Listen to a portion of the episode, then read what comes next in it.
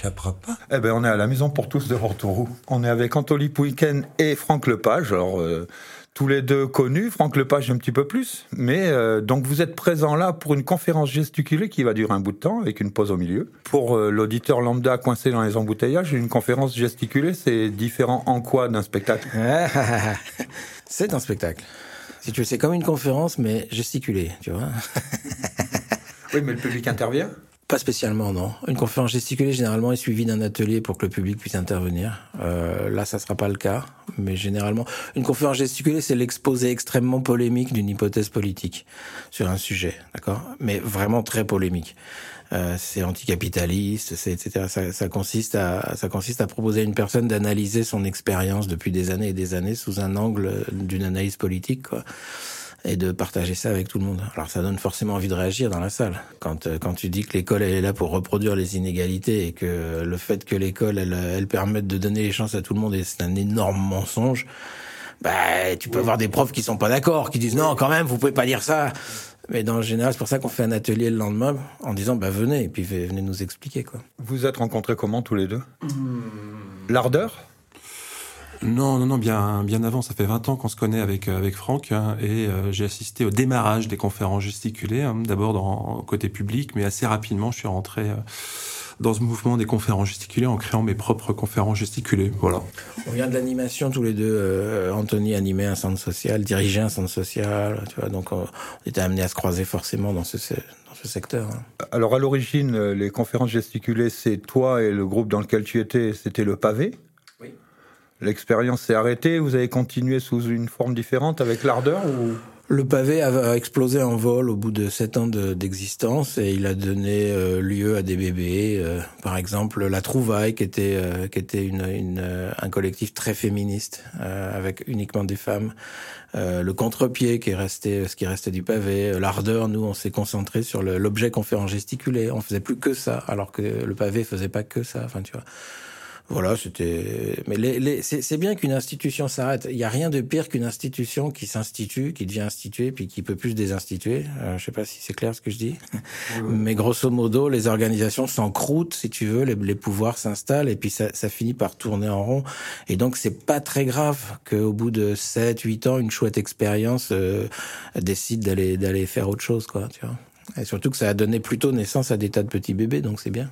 Le, le, thème de ce soir, c'est sur quoi? La conférence de ce soir, c'est sur la culture. Le titre est de ce point de vue assez explicite, puisque c'est Et vous, au fait, est-ce que vous vous sentez cultivé? Hein Voilà, on vient interroger euh, ce qu'a été la culture, ce qu'est devenu la culture, ce qu'est aujourd'hui la culture, et ce que pourrait être demain la culture, si on décidait de la repolitiser, mais c'est quand même un grand chantier que celui qui consiste à repolitiser la culture. Est-ce que on retrouve l'idée d'une de, tes premières conférences gesticulées où tu arrives avec le poireau? Bah, On pourrait même dire que cette conférence, euh, à notre connaissance, elle, elle, est, euh, elle est unique, puisque c'est vraiment une expérience qu'on, a tentée, puisque ce qu'on va présenter ce soir, ce ne sont que des extraits de nos conférences gesticulées respectives. Alors on s'est amusé à faire des transitions, on s'est amusé à, à, faire deux, trois euh, trouvailles qui permettent d'amener un peu de, de nouveauté, mais globalement, c'est à partir des deux incultures de Franck. Le, premier, l'éducation populaire, monsieur, ils n'en ont pas voulu, qui parle de culture d'éducation populaire. Le deuxième inculture qui parle de l'école, mais euh, derrière la question, la culture se pose forcément la question de l'école. Et puis moi, ma conférence gesticulée sur les classes sociales, euh, où euh, ce qu'on va, voilà, où l'idée c'est d'amener, euh, même si c'est également présent dans les incultures, mais d'amener à plus forte raison encore dans notre questionnement sur la culture une grille euh, qui est celle des classes sociales. Voilà, donc euh, on s'est euh, amusé à euh, travailler une démonstration à partir de ce qui était déjà présent dans nos conférences gesticulées, mais une démonstration qu'on s'est amusé à, à, à transformer en gesticulation, quoi. En fait, ce que j'ai essayé de montrer, c'est qu'il y avait, il y a eu un projet euh, après la guerre pour pour en finir définitivement avec le risque du nazisme, euh, qui était de mettre en place, enfin, de d'utiliser la culture, mais la culture avant que Malraux arrive. Euh, là, quand culture voulait encore dire culture avec un, C minuscule, pas avec un C majuscule, tu veux, euh, avant le ministère de la Culture. Donc je, je, je, raconte ça, je raconte cette histoire. Puis je raconte comment effectivement le projet a été complètement détourné par le gaullisme et comment Malraux a fait cette espèce de d'horreur que le monde entier nous envie aujourd'hui, hein, qui est le, le, le, ministère de la Culture, tu dans tout ce qu'il a de d'élitiste et tout ça. Euh, mais j'ai travaillé peu la question des classes sociales. Anto, lui, était vraiment sur la question des classes sociales, euh, avec une conflature. Du coup, le fait de mettre les deux, ça permet de travailler la question euh, très simple, qui est que la culture, ça n'a jamais servi à réunir les gens. Ça sert à les diviser, à les séparer. Ça sert à ce que chacun soit enfoncé dans sa classe sociale et pas autre chose contrairement au mythe qui voudrait que la culture, ça soit un endroit de retrouvailles, de, partage. C'est complètement idiot. Enfin, je veux dire, la culture, ça n'a jamais servi à autre chose qu'à se, différencier de l'autre et à le mettre à distance, bien sûr. On a cette phrase dans cette conférence gesticulée où on dit, voilà, que la culture, c'est ce qui vient convaincre la petite bourgeoisie intellectuelle, la petite bourgeoisie culturelle, euh, de faire alliance avec la bourgeoisie donc euh, de tourner le dos à la classe ouvrière, alors que historiquement, hum, dans la lutte des classes, cette petite bourgeoisie intellectuelle, elle a une fonction essentielle, puisque tout l'enjeu est de savoir est-ce qu'elle va basculer du côté du prolétariat ou est-ce qu'elle va basculer du côté de la bourgeoisie. Et ben pour faire vivre la culture, c'est ce qui lui permet, sans aucune euh, ambiguïté désormais, de, de faire alliance avec la bourgeoisie. Bon, on prend trois heures pour le développer. Un très bon exemple, c'est le mouvement des Gilets jaunes, si tu veux, où euh, la petite bourgeoisie intellectuelle, ce qu'on appelle les Maïf, Camif, Télérama, euh, se sont bouchés le nez en passant devant les ronds-points, en disant, euh, en disant qu'est-ce que c'est que ces gens euh, qui se battent pour 10 centimes de gasoil? Enfin, tu vois, il y avait un mépris de classe absolument terrible. Hein. Ces gens qui ne sont pas écolos, hein. puisque l'écologie aussi, mais ça, ça c'est l'objet d'une future conférence gesticulée. On ah essaye de montrer aussi que l'écologie est un rapport social, c'est-à-dire un, un élément de distinction qui permet à une petite bourgeoisie intellectuelle d'être définitivement convaincue que jamais elle ne fera euh, alliance avec les prolétaires. Euh, c'est pollueur, même si tous les études montrent qu'un prolo pollue nettement moins qu'un petit bourgeois. Donc vous êtes là pour plusieurs jours parce que vous vous retrouvez euh, dans la vallée du Var. Et donc là-bas, c'est pareil, conférence gesticulier, atelier, c'est un programme plus chargé sur trois jours, j'imagine. C'est plus chargé parce que là, on va, on va mettre en place un dispositif qu'on appelle les incultes, où on propose à des gens volontaires, donc là, il y a huit volontaires, euh, de monter sur scène et à partir d'un certain nombre d'anecdotes euh, de leur propre vécu, d'interpeller le public. Alors là, par contre, ce dispositif-là est très interactif, c'est-à-dire que euh, on raconte des anecdotes, on propose au public de venir monter sur scène, raconter des anecdotes, et très rapidement, on se retrouve avec une salle entièrement, euh, alors là, pour le coup, réunie dans un désir politique de tout bouffer. Alors, dans ton parcours, on imagine que tu as eu à un moment donné des responsabilités, notamment dans les, à l'époque où tu as fourni un rapport, d'après ce que à Marie-Georges Buffet. Oui, c'est ça. Ouais, ouais. Voilà. Donc que tu étais dans l'institution, que tu étais euh, impliqué dans dans la diffusion et dans la distribution de subventions pour la culture. Et comment tu tu Oui, alors comment je alors bon, ça va être très simple. Comment j'ai tourné la page, je me suis fait virer. Donc si tu veux, ça, ça aide pas mal. J'étais dans le milieu associatif, moi, si tu veux. Euh, mais on avait réussi à la suite d'un travail acharné de d'années et d'années, on avait réussi à, entre guillemets à pénétrer un peu l'appareil d'État. Et quand Marie-Georges Buffet, puisque tu viens de parler d'elle, euh, qui est la seule ministre communiste qu'on ait eu d'un seul coup de nouveau, qui n'était pas une, une coureuse de 400 mètres haies, euh, quand elle arrive à la tête de ce ministère, on, lui tombe dessus en disant Madame la ministre, par pitié, enfin vous n'êtes pas la ministre de la jeunesse, ça ne veut rien dire, c'est complètement con, la jeunesse ça n'existe pas. Vous êtes la ministre de l'éducation populaire, c'est-à-dire euh, vous êtes la, la seule ministre qui, qui, pouvait de nouveau permettre aux associations de jouer un rôle de contre-pouvoir, ce qu'elles ne peuvent plus faire depuis l'arrivée de Mitterrand et des socialistes au pouvoir. Euh, puisque les nouveaux systèmes de, de financement font qu'avec la décentralisation, bah, tu, tu peux pas faire du contre-pouvoir dans une association. Sans ça, tu perds tout ton pognon. Enfin, tu vois, je veux dire, bah, on connaît cette histoire. Et donc, euh, donc l'idée était d'arriver à faire tout un travail avec Marie-Georges Buffet et son cabinet pour euh, pour essayer de relancer une dynamique de protection des, de la vie associative et, de, et surtout d'arrêter les subventions par projet, qui sont euh, un truc qui nous arrive dans les années 80 directement des États-Unis, comme euh, toutes les merdes qui viennent des États-Unis. Et donc, euh, donc ouais, donc ça n'a pas marché. Si tu, il y a eu une mobilisation passionnante avec des, des 540 groupes en France qui se sont mis au travail, et puis évidemment le, le pouvoir politique. Euh, euh, c'est Jospin en fait qui a sifflé le, le coup de sifflet. C'est Jospin qui a, qui a dit, qui a, qui a dit à Marie-Georges Buffet, stop là, vous arrêtez ça tout de suite, terminé, je veux plus entendre parler de ça. c'était juste avant 2001 et Jospin voulait célébrer la, la, grande, la grande, le centenaire de la vie 1901, de la loi 1901, qui est une grande loi de liberté, comme chacun le sait, hein, surtout quand, quand les gens sont enchaînés à des dispositifs de financement. J'ai vu aussi, euh, alors il y a une phrase que j'ai vue qui te concerne, Anthony, c'est euh, Personne ne s'éduque seul, personne n'éduque personne, les femmes et les hommes s'éduquent ensemble par l'intermédiaire du monde de Paulo Freire. Oui, c'est ça, j'allais dire. Je fais que la relayer. Elle est pas de moi cette phrase. C'est Paulo Freire qui est un pédagogue brésilien. Oui, on, l'aime bien parce que c'est quasiment une définition de l'éducation populaire. Euh, nous, on rajouterait un petit élément à cette définition euh, si on pour parler de l'éducation populaire. Mais oui, c'est ça. C'est euh, ce qu'on raconte quand, quand on parle d'éducation populaire, c'est que l'éducation populaire peut faire l'objet d'un malentendu à travers son nom, puisque si on dit éducation populaire, la plupart des gens vont entendre éducation du peuple. Hein. Euh, voilà euh, une élite éclairée qui aurait pour mission d'éduquer le bas peuple. Ça, c'est l'éducation nationale. Ça, c'est l'éducation nationale. Ou c'est aussi la démocratisation culturelle, voilà, avec des artistes notamment qui ont pour mission euh, euh, de, de, de, faire grandir le, le, le peuple hein, en lui permettant d'accéder enfin au, savoir. Euh, nous, on dit non, non, c'est pas ça l'éducation populaire. L'éducation populaire, faut vraiment l'entendre comme une éducation dont la forme est populaire, c'est-à-dire on va tous s'apporter les uns les autres. Vu qu'on est tous porteurs et porteuses de culture, ça aussi c'est le grand mensonge du ministère euh, de la Culture qui laisse entendre que nous sommes en déficit de culture. En fait, on n'est pas du tout en déficit de culture. On va même jusqu'à dire nous qu'on est en excès de culture dans la mesure où on en sait beaucoup plus qu'on est autorisé à dire, à faire, etc. Et donc vu qu'on est tous porteurs et porteuses de culture, ce qu'on va essayer de créer quand on parle d'éducation populaire, c'est des espaces où on va pouvoir euh, partager ces cultures. Donc personne n'éduque personne, personne ne s'éduque seul, on s'éduque ensemble par l'intermédiaire du monde. Voilà. Et ce qu'on rajoute, c'est que cette éducation, euh, je sais pas comment l'appeler, euh, circulaire, mutuelle, réciproque, etc., c'est une éducation politique. Voilà, ce que la phrase de Paulo Freire ne dit pas, mais pour nous, l'éducation populaire est forcément une éducation politique. C'est comment, euh, par euh, un travail d'éducation populaire, on, on s'entraîne collectivement à, à, à, résister à la domination. Hein. Les, conférences gesticulées ne sont que ça, c'est-à-dire des, gens qui viennent témoigner, des, assistantes sociales qui ont bossé 30 ans, euh, des, des, des, enfin, tu vois, des, infirmières, des bref, euh, des profs, des, tout ce que tu veux, qui, qui, euh, qui arrivent à un moment de leur vie où ils ont envie de transmettre ce qu'ils ont compris en fait de ce qu'on leur a fait faire, etc., etc. Donc c'est très souvent des moments de rupture aussi. Hein, je veux dire, un manager qui se sent bien dans le management, il va pas venir faire une conférence gesticulée. ça, ça, revient à ta question du début sur, sur, la conférence gesticulée. On, on disait c'était l'exposé euh, radical euh, d'une du, du, hypothèse polémique, etc.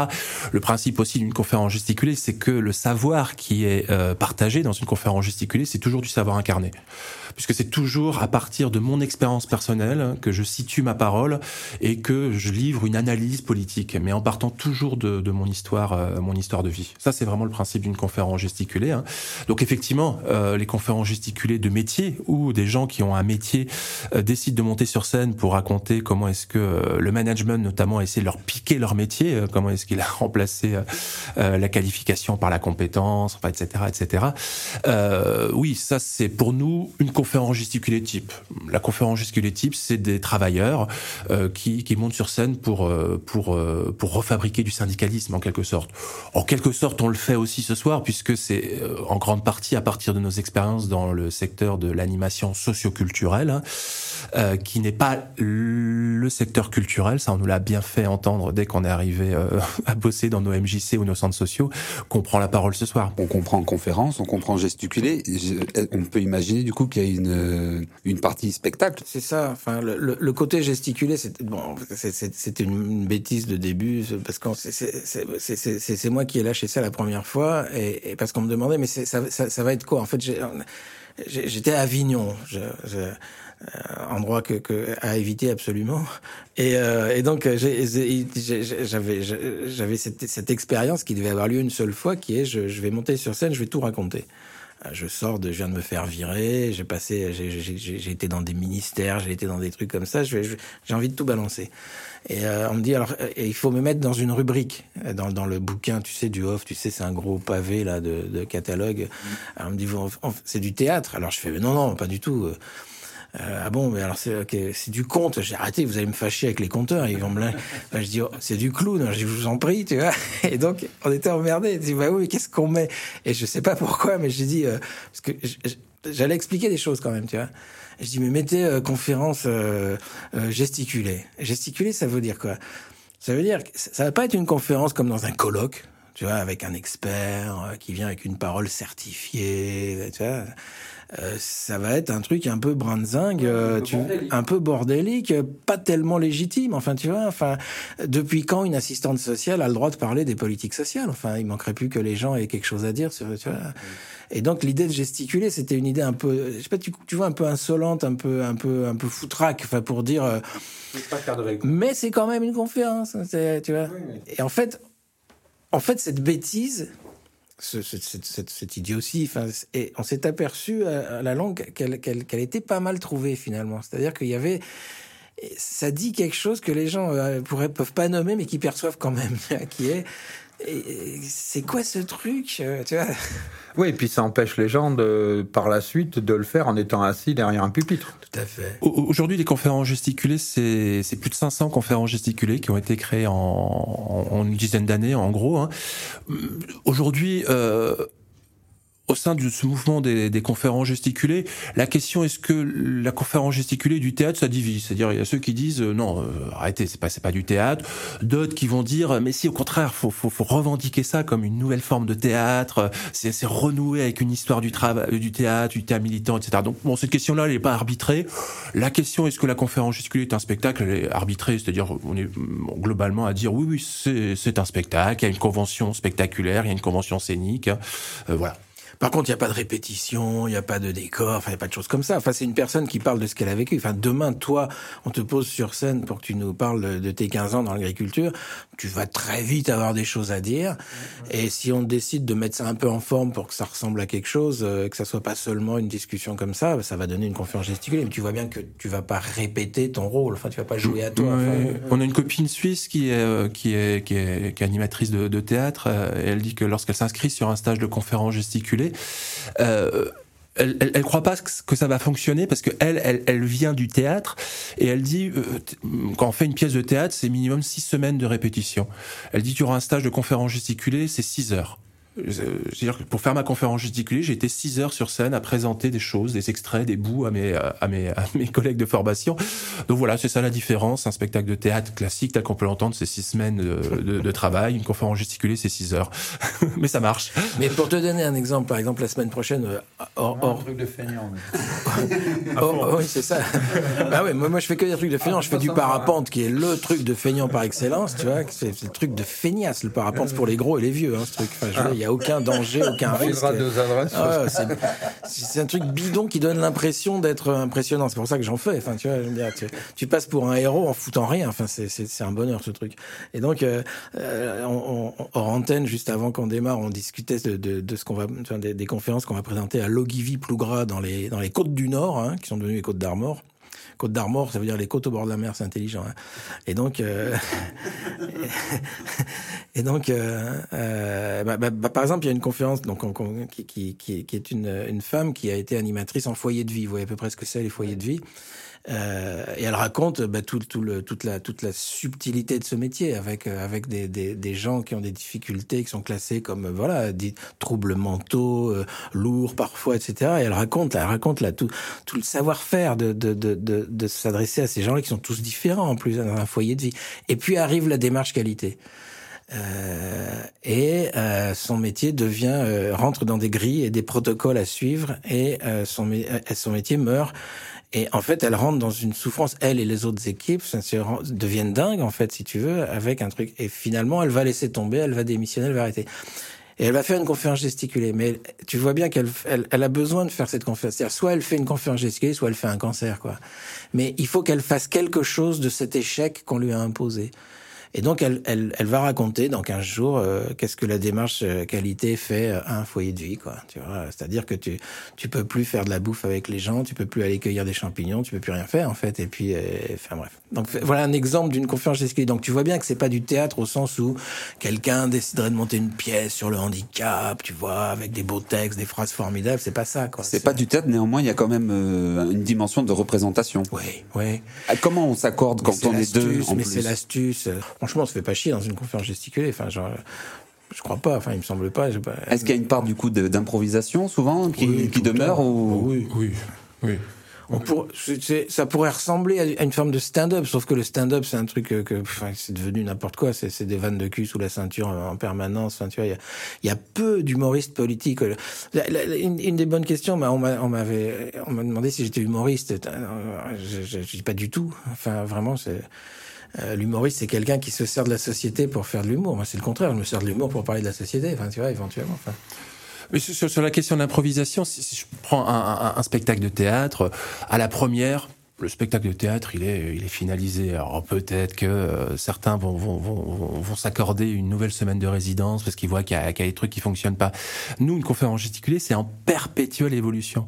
C'est-à-dire, je serais curieux de regarder, par exemple, euh, la première euh, d'une de mes conférences gesticulées et voir 100, ans de représentation plus tard et de comparer. En fait, c'est plus le même objet. Bah moi, c'est simple. La première, elle faisait une heure, maintenant, elle fait six heures. Donc voilà. Mais c'est en perpétuelle évolution et en même, mais parce qu'à chaque fois qu'on va jouer sur le moment, euh, face au public, dans l'énergie euh, de l'instant, etc. On va, euh, on va avoir une trouvaille, une fulgurance, un truc qui va nous, nous venir. Ça va fonctionner, ça va faire réagir le public. On va le garder la fois suivante, et puis ça va se rajouter au fil du temps. Enfin voilà, et donc ça bouge tout le temps.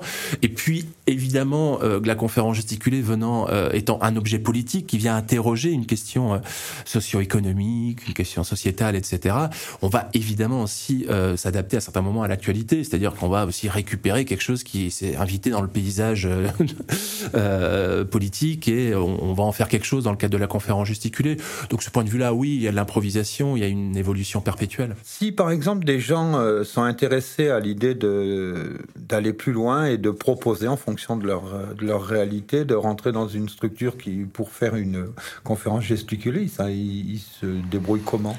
Il existe aujourd'hui euh, une demi-douzaine de, structures qui, d'associations, de, coopératives euh, d'éducation populaire qui proposent des, stages, des stages pour monter sa, sa conférence gesticulée. Il en existe euh, à Amiens, il en existe euh, dans les Alpes, à Grenoble, euh, à Toulouse. Fait, ils ont arrêté. Ouais, ils ont arrêté. Et puis à l'Ardeur, nous, euh, notre association, c'est l'Ardeur, euh, qui est basée à Nantes, mais voilà, que nos stages se déroulent essentiellement en Bretagne. voilà, c'est des stages de 16 jours, 4 fois 4 jours, qui sont des stages collectifs. C'est-à-dire que pour nous, ça n'aurait aucun intérêt de prendre une personne seule et pendant 3 semaines ou 6 semaines la faire bosser sous forme de répétition, hein, comme on ferait un spectacle théâtral classique. Pour nous, on se revendique de l'éducation populaire, hein, on s'éduque ensemble par l'intermédiaire du monde. L'idée, c'est de réunir 8 à 10 personnes qui, chacun, chacune, veulent faire euh, une conférence gesticulée, d'avoir une équipe d'éducateurs, éducatrices populaires, les, copains, copines de l'ardeur. Et donc, pendant 4 semaines, on va, on, va brasser de la matière, on va travailler sur, sur nos sujets. Mais ce qui est assez génial, et c'est ce qu'on dit d'ailleurs aux stagiaires le premier jour, c'est que vous venez pour faire une conférence gesticulée, mais en fait, vous n'allez pas en faire une, vous allez en faire 10. Puisque que vous allez poser votre regard sur chacun des objets qui est travaillé par une personne du groupe. Hein. et à la fin, euh, dans chacune des conférences, il y aura un bout de vous. Quoi. donc voilà, c'est vraiment de penser la fabrication de ces conférences gesticulées dans une logique d'éducation populaire. Et, j'ajouterais que la multiplicité des sujets différents dans un groupe de huit personnes, par exemple, qui sont amenés à s'apercevoir qu'ils sont tous, qu'on est tous victimes du même système d'oppression qu'on appelle le libéralisme, le capitalisme, quel que soit le, la précision qu'on en a ça, ça crée un truc très étonnant. C'est-à-dire que la démarche qualité, elle, elle, elle s'attaque pas que au foyer de vie. elle est en train de flinguer également l'éducation nationale, elle est en train d'attaquer l'hôpital, elle est en train d'attaquer partout. Enfin, tu vois. Et donc, euh, donc ça, ça a cette vertu, c'est les conférences gesticulées, de reconstituer le puzzle de la domination. C'est-à-dire de, de, de, me rendre compte que les, paysans euh, euh, qui se sont mangés des normes sur le coin de la figure aussi ont aussi été complètement dans ce système, etc. Et donc, donc c'est un intéressant de euh, ce qu'ils appellent la convergence des luttes, par exemple.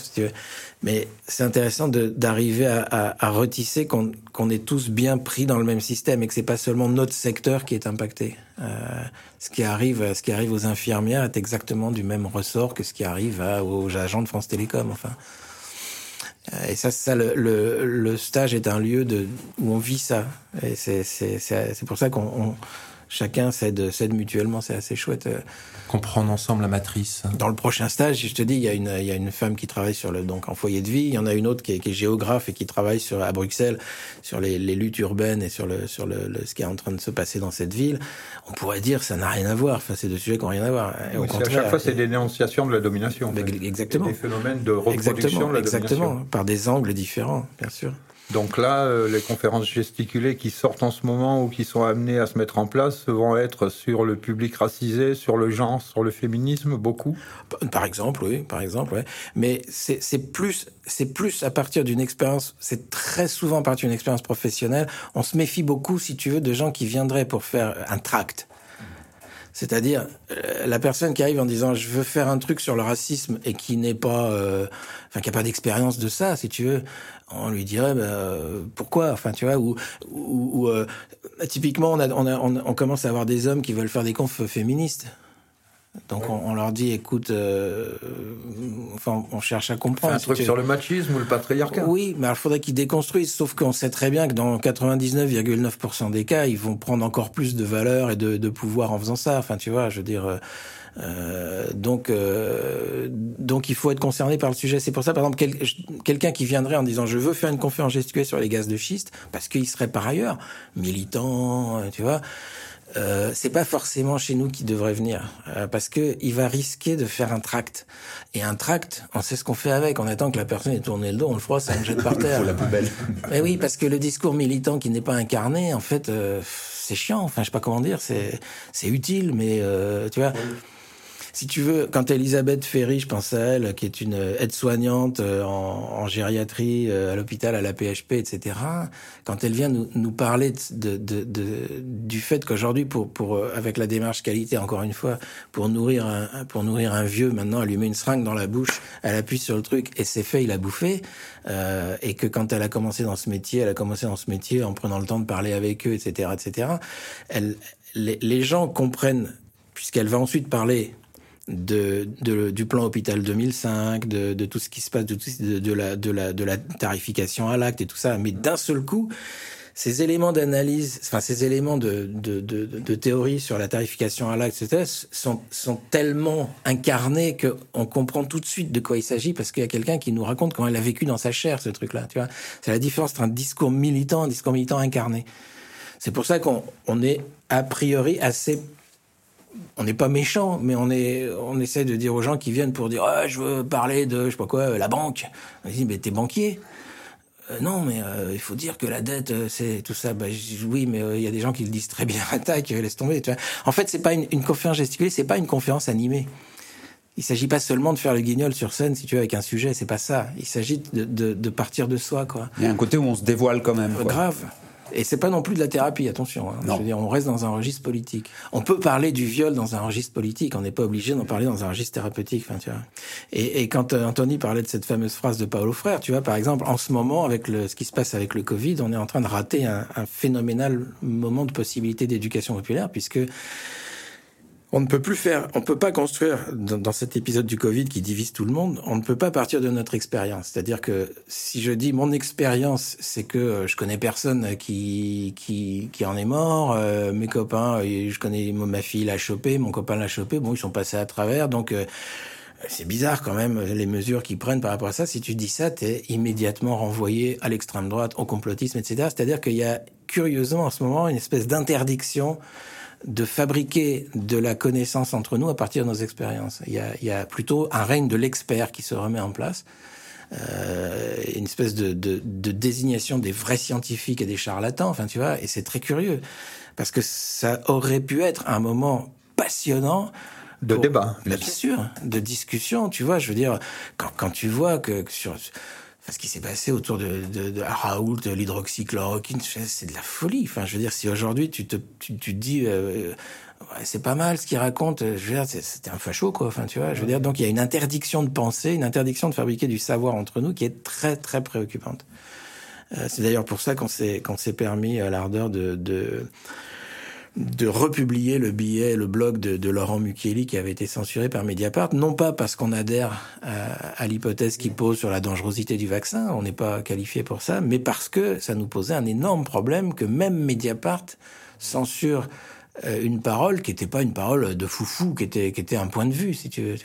Et on s'est dit, merde, il y a une censure qui se met en place en ce moment qui est très préoccupante. Enfin, voilà. Oui, une censure qui, qui, qui, qui, qui ne pose de problème à, à, à, très peu de militants à gauche, hein, y compris des, des militants euh, euh, qui se définissent euh, comme étant euh, euh, très attachés aux droits de l'homme, du citoyen, de la citoyenne, voilà, à la démocratie, etc.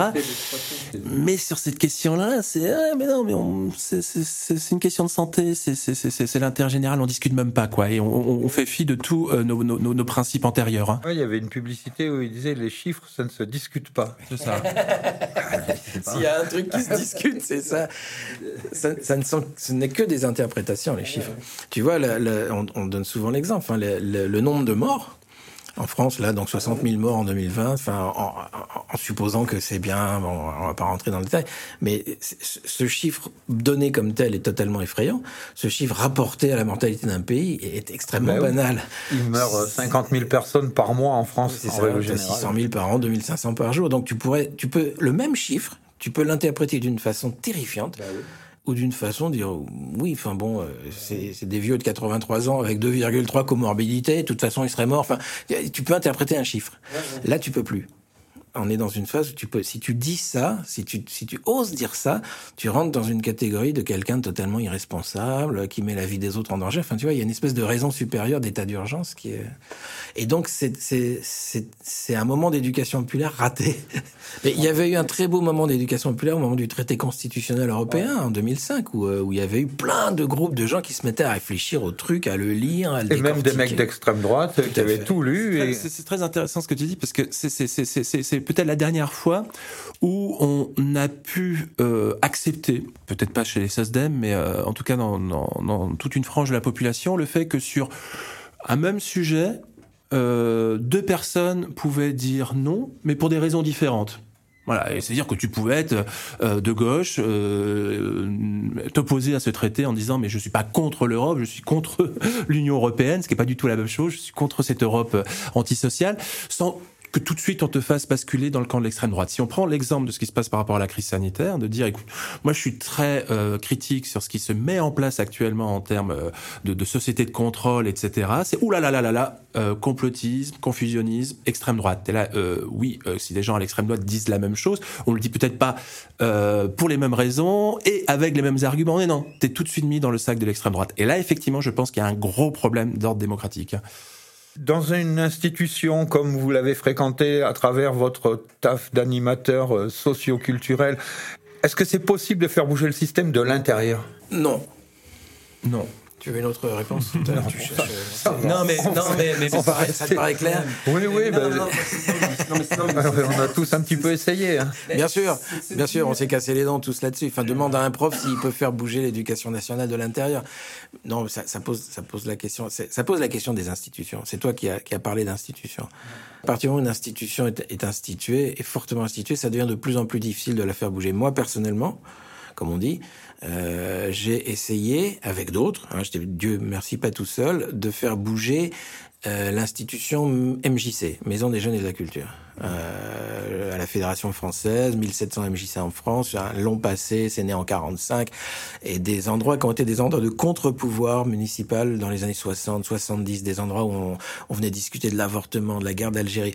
Tout ça complètement terminé, yoga, euh, cuisse abdos fessiers, euh, épanouissement personnel et tout ce que tu veux. Et très très bien, moi je rien contre les cuisses abdos fessiers et, et euh, pourquoi pas avoir des activités pour apprendre à jouer de la guitare, c'est pas la question. La question c'était est-ce qu'on peut remettre un peu de travail euh, politique, d'éducation populaire tel que ça a déjà existé dans les MJC, est-ce qu'on peut en remettre aujourd'hui? Moi j'ai pas réussi. J'ai pas réussi pour 36 raisons qui tiennent aux logiques de financement, logiques de projet, qui tiennent à plein de raisons, si tu veux. Mais faire bouger une institution, ça vient rarement de l'intérieur. Ça peut arriver par des événements extérieurs, par une crise, par plein de choses. Euh, tu sais, quand on crée le pavé, on est tous des gens qui démissionnons et qui quittons nos institutions et on décide de créer un truc qui s'appelle le pavé, qui est une coopérative ouvrière de production. On refuse le, principe de subvention. Le premier principe, c'est non aux subventions euh, égalité salariale, enfin bref, on met des trucs en place. Au bout de sept ans, on est en train d'avoir, d'être en train de reconstruire une boîte, et, et, la dynamique est en train de se perdre, tu vois. Donc dans, la conférence gesticulée qu'on présente ce soir, on parle pas mal d'un type qui s'appelle Antonio Gramsci, fondateur du Parti communiste italien. Et Gramsci, il a, euh, il a développé un concept qu'il appelait l'hégémonie culturelle. C'est quoi en gros cette idée? On pourrait aussi l'appeler la bataille des idées. C'est quoi? C'est l'idée que pour qu'un système soit en place, pour qu'un un groupe social, une classe sociale soit au pouvoir, il lui faut conserver son pouvoir et pour cela il faut qu'il mène la bataille des idées, c'est-à-dire qu'il faut qu'il impose ses idées à toutes les institutions euh, présentes au sein de ce système. Donc voilà, euh, comment est-ce que les valeurs de la bourgeoisie, comment est-ce que l'idéologie du capitalisme euh, s'immisce dans toutes les institutions que sont l'école, euh, les médias, le travail social, etc., etc. c'est le principe de, cette hégémonie culturelle. Et bien sûr que ça fonctionne. Ça veut dire que si à un moment donné un système laisse une institution en place suffisamment longtemps, c'est que cette institution, elle a été colonisée par son idéologie et désormais elle relaye cette idéologie. Si l'école de Jules Ferry, un siècle et demi plus tard, est encore en place, c'est que c'est une école qui est totalement compatible dans un système capitaliste et que elle-même, elle relaye l'idéologie du capitalisme. Si les médias, des journalistes, euh, le documentaire Les Nouveaux Chiens de Garde qui montre comment est-ce qu'un journaliste peut rester pendant 40 ans à l'antenne euh, Évidemment, qui s'est fait à un moment donné bouffer par le système. Je veux dire, s'il si, si, si, est un résistant dans ce système, il finit par être recraché par ce système et on n'entend plus parler de lui. Donc si les médias continuent à, être, euh, euh, aussi un, un, influent et que le système laisse faire, c'est que ce sont des médias qui désormais relayent l'idéologie euh, du capitalisme. Donc le système produit des institutions et ça va même jusqu'à l'idée que les institutions produisent les individus, c'est-à-dire qu'on nous sommes déterminés par les institutions. Hein. Euh, ce que je veux dire par là, c'est que dans une MJC, que le directeur ne fasse pas la révolution dans sa MJC, je vais pas lui jeter la pierre, c'est-à-dire qu'il est lui-même pris dans des déterminismes, il est lui-même pris dans cette institution et son institution est elle-même prise dans un système qui est le système capitaliste. Donc en fait, nous de la conférence gesticuler, elle ne sert qu'à une chose, c'est à faire monter un rapport de force, à faire monter un mécontentement pour qu'un mouvement de masse arrive un jour, ce mouvement de masse qui renversera le système, qui sera alors à même d'inventer de nouvelles institutions. Donc il ne s'agit pas de faire évoluer les institutions, il s'agit de les renverser en même temps que le système pour en inventer des nouvelles. Quand je dis on peut pas faire bouger une institution à l'intérieur, ça veut pas dire qu'il faut rien faire, hein, attention. Euh, je veux dire, euh, les profs qui à l'intérieur de l'éducation nationale essayent de faire des trucs bien, euh, tant mieux à faire seul, c'est extrêmement épuisant. Tout le monde ne peut pas se transformer en héros. Enfin, tu vois. Je te, je te donne un exemple. Dans ma conférence gesticulée sur l'école, j'expose à un moment l'absurdité, euh, je dirais même l'obscénité des notes individuelles. D'accord? Le fait de noter des gosses de 1 à 20 pendant toute leur carrière, et, et, et je convoque un certain nombre d'auteurs qui se sont exprimés là-dessus, et ce que je dis est assez banal. On, on sait que c'est absolument une catastrophe, le système des notes. Et il y a dans la salle des, des, profs qui sont venus me voir, qui sont plutôt des profs, euh, etc., qui peuvent être d'accord avec moi. Le lendemain, quand ils vont retourner dans leur bahut, ils vont être obligés d'appliquer le truc. Évidemment. Parce que s'ils décident du jour au lendemain de se transformer en héros et d'arrêter de mettre des notes, ils vont se prendre sur la gueule leur hiérarchie, leurs collègues, les parents d'élèves, les élèves eux-mêmes. Le savoir critique est une condition nécessaire mais pas suffisante du changement. Sinon, un prof qui lit un bouquin de Bourdieu, le lendemain, il donne sa démission. Tu comprends? Non, mais je veux dire, avec toutes les analyses critiques qu'il y a sur le capitalisme, il devrait être mort depuis longtemps, le capitalisme. Donc le savoir critique est, certainement nécessaire mais pas suffisant. Et pour que pour que pour qu'il y ait changement, il faut trois conditions. Il faut pouvoir expérimenter dans la durée, dans des conditions protégées. C'est-à-dire que ce prof, s'il veut essayer de faire autre chose que de mettre des notes, il faut qu'il puisse essayer un système différent avec l'aval de sa hiérarchie et sur du long terme. Et peut-être s'il fait ça, donc tu, tu, vois, on peut changer de l'intérieur bien sûr des choses, mais ça demande de mettre en place des conditions qui sont très rarement réunies en réalité. Les syndicats devraient servir à ça. Et ces, ces résistances, alors elles peuvent déjà avoir la, la, valeur, ça permet malgré tout de pas devenir euh, totalement fou, c'est-à-dire de, de, pouvoir reconquérir un peu du sens, puisque justement le management libéral consiste à vider, le, à tuer nos métiers, c'est-à-dire à, vider le sens qu'il y a dans nos métiers. Hein. Donc évidemment d'essayer de se, de, de se battre, de résister pour conserver son métier, lui redonner du sens, de la culture, etc. Ça ça, a la valeur. Et puis ça a la valeur malgré tout. C'est pour ça que je suis pas du tout euh, en train de dire arrêtons tout et arrêtons euh, d'essayer à l'intérieur du système de faire bouger les lignes, tout en ayant conscience des limites que ça a. Mais par contre, ça peut donner des horizons possibles. Je vais juste donner un exemple parce qu'on en parle dans notre conférence de ce soir. À un moment donné, Franck dans la conférence évoque un truc qu'on appelle le sous du linceul. Le sous du linceul, c'est quoi? C'est des, ouvriers qui vont se cotiser quand un des leurs meurt pour qu'on puisse lui payer euh, qu'on puisse euh, le, couvrir avant de le mettre dans la fosse. En fait, c'est l'origine de la sécurité sociale, c'est-à-dire c'est des, ouvriers qui mettent dans un pot commun pour euh, l'un des leurs. Il va y avoir à la suite de ça, grâce au courant ouvrier, des, des, des, caisses qui vont se mettre en place dans des entreprises. C'est-à-dire que quand on dit que euh, Ambroise Croizat invente la sécurité sociale, en fait, on devrait préciser, il, il invente le régime général de la sécurité sociale. C'est-à-dire la sécurité sociale existait, mais elle était euh, composée de centaines de caisses. Et donc, pourquoi je raconte ça? C'est-à-dire que euh, de dire au début du XXe siècle à des ouvriers, non, mais c'est complètement, enfin, ça sert à rien ce que vous faites à créer des caisses. Ça serait la même chose que dire aujourd'hui à des profs, non mais ça sert à rien, etc., etc.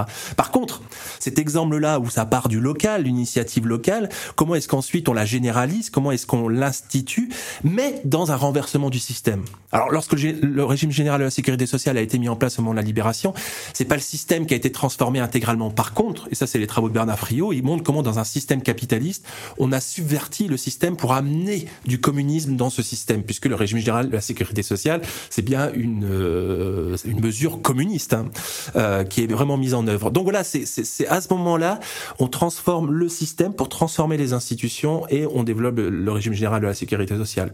Puissent toutes ces résistances qui se mettent en place dans les institutions nous inspirer pour euh, des futures transformations, non pas simplement locales, non pas simplement conjoncturelles, mais des transformations structurelles et systémiques. On n'a pas d'autre choix quand on est de gauche, enfin, quand on est un peu conscientisé, on n'a pas d'autre choix que de participer là où on est, à sa place, euh, de l'élaboration d'un rapport de force. Lequel rapport de force? Un jour, dans des conditions qu'on ne peut jamais prévoir, euh, eh d'un seul coup se coalisera sous forme d'une insurrection, d'une révolution, de ce que tu veux. C'est-à-dire que euh, moi je raconte très souvent que la, la veille, le 13 juillet 1789, bien malin qui aurait pu imaginer qu'une manif contre une prison à moitié vide aurait donné le plus grand bouleversement politique du millénaire. Tu comprends ce que je veux dire? C'est-à-dire qu'on peut pas prévoir ces, ces phénomènes. Mais 68, ils l'ont pas vu venir. Ils ont rien, rien, rien vu. 95. 9 millions de personnes euh, en grève en 95 dans les rues parce que Juppé euh, s'énerve, enfin veut toucher au régime de retraite des, des, cheminots. Enfin, tu vois. Donc, tu ne peux, tu ne peux jamais savoir comment ça va démarrer. Tout ce que tu peux faire, c'est participer, de faire monter la sauce pour le jour où il y en aura besoin et ça va, ça va partir. Si tu veux. Ça pourrait, ça aurait pu partir sur les gilets jaunes. Ouais. Ça pourrait, s'ils continuent à faire les cons avec le pass sanitaire, on sait jamais, ça pourrait redémarrer. Enfin, tu sais pas comment ça va partir. Ce qu'on sait, c'est que ça, c'est que ça a lieu. C'est-à-dire que l'histoire ne, ne s'arrête jamais. Ceux qui, ceux qui ont dit l'histoire est finie, c'est une grosse blague. Enfin, tu ouais. vois.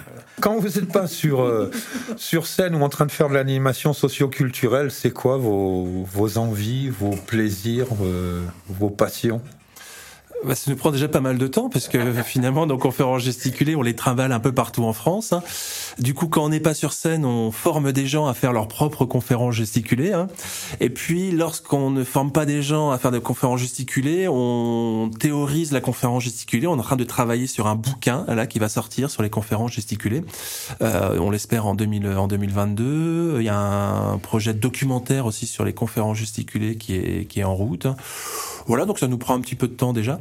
Euh, et puis on essaye de, de, de militer aussi au, au, niveau, au, niveau, au niveau local, parce que euh, ça revient un peu à la question précédente. C'est Ruffin qui en, qui, en, qui en parle bien dans un de ses bouquins. Il convoque les trois L, le local, euh, les luttes et les lois. Voilà, c'est comment est-ce qu'à un moment donné, euh, le sous du linceul, hein, je reprends cet exemple, comment est-ce qu'on on expérimente au niveau local pour se donner du désir euh, de prolonger l'expérimentation, mais à un niveau macro? Comment est-ce qu'ensuite on porte euh, cela à travers la lutte et comment est-ce que euh, ça se conclut et ça se sanctionne par euh, des lois qui viennent justement transformer les, institutions. Mais l'essentiel pour l'instant de notre activité, le plus important, c'est de, diffuser cette forme et de, former les gens. En réalité, on est, plutôt très fiers d'avoir, sans faire exprès, mis le doigt sur un, mouvement, en fait, parce que les conférences gesticulées, c'est juste une forme d'expression politique qui était euh, qui était disponible sous notre nez. Il suffit, tu vois, euh, le fait que des gens, vraiment, Monsieur, Madame, tout le monde s'autorise à monter sur scène, c'était c'était c'était complètement inattendu. La première fois qu'on qu'on propose euh, à la à l'issue de, de de de ma conférence où je dis écoutez, on a mis un cahier dehors. Si jamais il y a des gens qui ont envie d'essayer un truc comme ça, laissez vos coordonnées. On pense qu'on va peut-être avoir trois ou quatre coordonnées. On récupère 50 50 adresses. 50 personnes disent j'ai envie de faire ça. On pourrait, c'est là où ça rejoint la question du théâtre. Si ça avait été du théâtre, les gens auraient dit oh, moi je suis pas capable, je suis pas capable de monter sur scène, faire du théâtre, je suis pas capable. Ça, tu vois. Euh, or les gens qui, ce qu'on observe, c'est que les gens qui voient une conférence gesticulée, presque systématiquement se disent ah ouais mais ça je peux le faire. Moi j'ai des trucs à dire. Moi aussi moi aussi j'ai envie de faire ça. Tu vois. C'est-à-dire qu'il y a une forme là qui parle très vite et qui, qui, qui, qui, qui, apparaît comme très facilement habitable. Et ça, c'est quand même un chouette truc. Moi, je trouve un lien avec, euh, avec les reportages qu'on fait en radio, c'est-à-dire que de mettre un micro, ça permet aux gens de, de s'exprimer. En écoutant quelqu'un s'exprimer de façon simple sur son vécu, ça lui donne aussi envie d'apporter son témoignage, son expérience. Et je pense que la conférence gesticulée, c'est le prolongement. Et euh, donc, je sais pas, apparemment, euh, vous devez y aller, là Oui. Ouais. Bon, ben, on... va aller se préparer, là. Il y a, les micros à tester, et puis. Euh, ok, ben. Et puis, il faut qu'on affine nos, costumes. Non, je déconne. il y a tous les décors à monter, tout ça. Et puis, la révolution commence à Montauroux, donc. Ah, ben, oui, à 19h. Hein, donc, faudra pas traîner. Ben, merci en tout cas. Merci, de, de, votre accueil. Et puis, on va, on va faire les curieux. On sera là dans la salle tout à l'heure pour voir ça. Merci, super. Merci. Ciao, viva, portez-vous bien.